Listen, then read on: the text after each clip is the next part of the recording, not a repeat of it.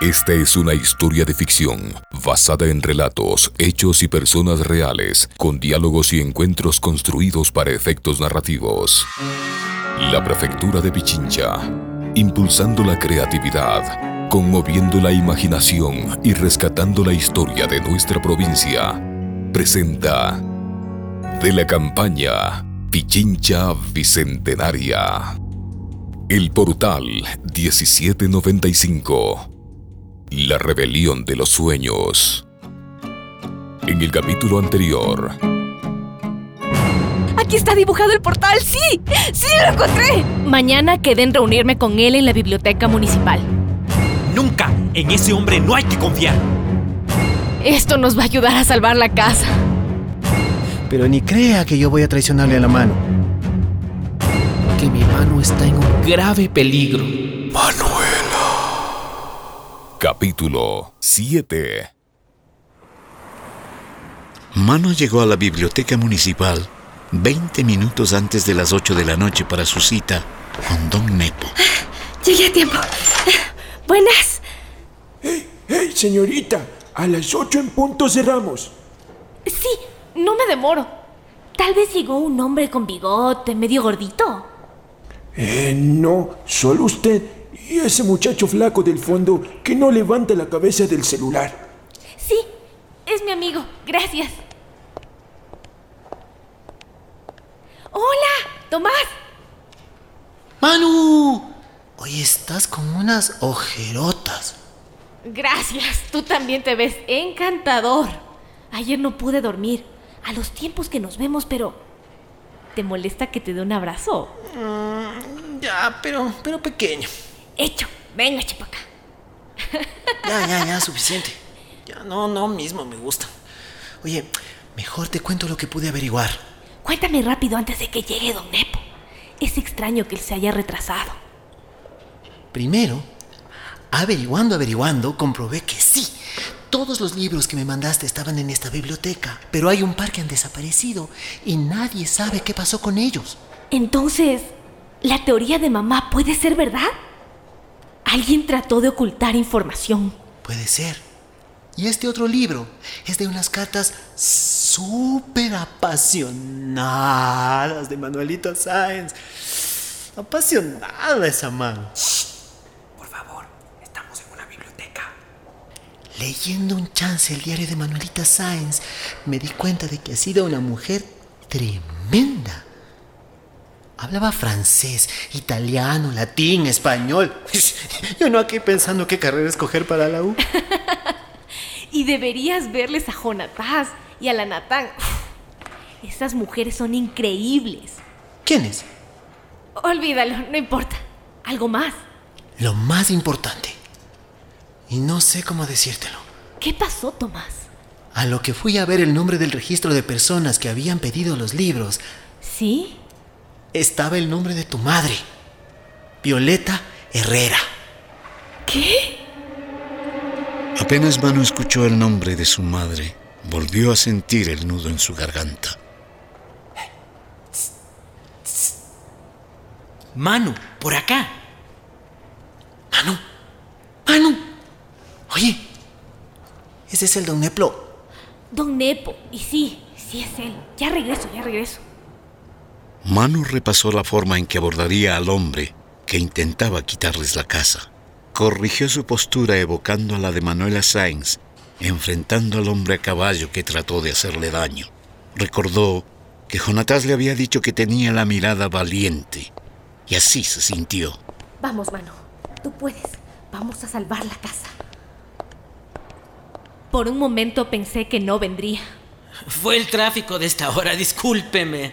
¿Y su padre? Eh, ¿Dónde está? No va a venir, pero estoy yo. ¿Por qué será que siempre que nos encontramos, él se ausenta? Es que se está volviendo loco tratando de conseguir unos 5 mil dólares que le debe a un desalmado.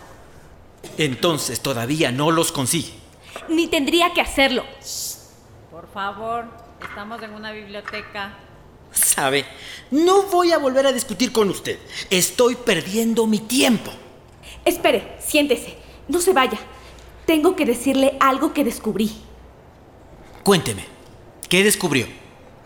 Que usted no puede vender la casa. ¿Y, y por qué no puedo venderla? En esta vida he descubierto que todo se puede vender. ¿Y si yo le dijera que esta casa la habitó Manuelita Sáenz? ¿Seguiría riéndose? ¿Qué? Mi madre hizo una investigación. Violeta. ¿Conoció a mi madre? Eh, sí, en el pasado tuve el gusto de coincidir con ella. Pues mi madre investigó sobre nuestra casa, por una simple casualidad. Un día, mientras dibujaba el portal, se fijó en los números de la casa. 1795. 1795. ¿Y eso qué tiene de extraordinario? Que en la misma calle no hay una casa 1794 o 1796, ni siquiera en el barrio. No sé si usted lo ha notado y sabe por qué. ¡Deslúmbreme!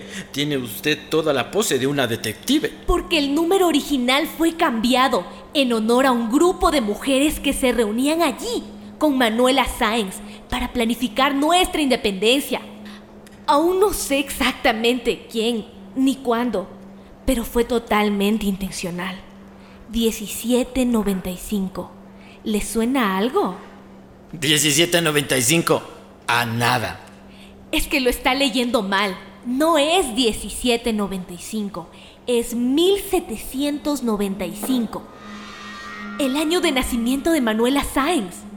De alguna manera, mi madre lo descubrió y lo plasmó en sus cuadernos. ¿Usted conserva los cuadernos de su madre? Sí, aquí mismo en la mochila tengo uno. Lo que Manu no sabía era que su padre había convencido a Tomás de que lo mantuviera informado por celular de lo que pasaba en su reunión con don Nepo.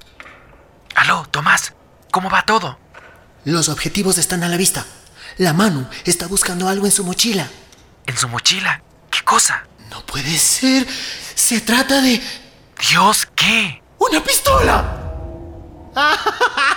no, no, cacho, cacho. Estoy jodiendo. Juanbra, tonto, no me digas eso, ve. Calma, calma. La Manu sabe lo que hace. Saca un cuaderno con dibujos. Tiene muchos colores. Tendría que verle la cara al don Nata.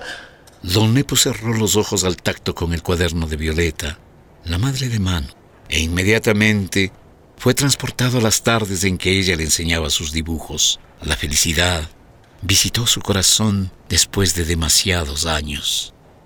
Creí que nunca volvería a verlos. Su madre tenía una forma maravillosa de combinar los colores.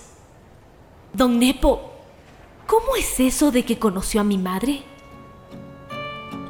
En nuestro próximo encuentro ante el portal 1795. ¡Chuta, la mano!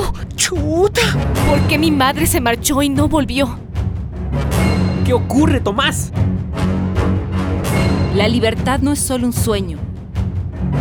¡Sí! ¡Lo conseguí! ¡Nuevamente estoy aquí! La prefectura de Pichincha, impulsando la creatividad, conmoviendo la imaginación y rescatando la historia de nuestra provincia, presentó El Portal 1795, La Rebelión de los Sueños.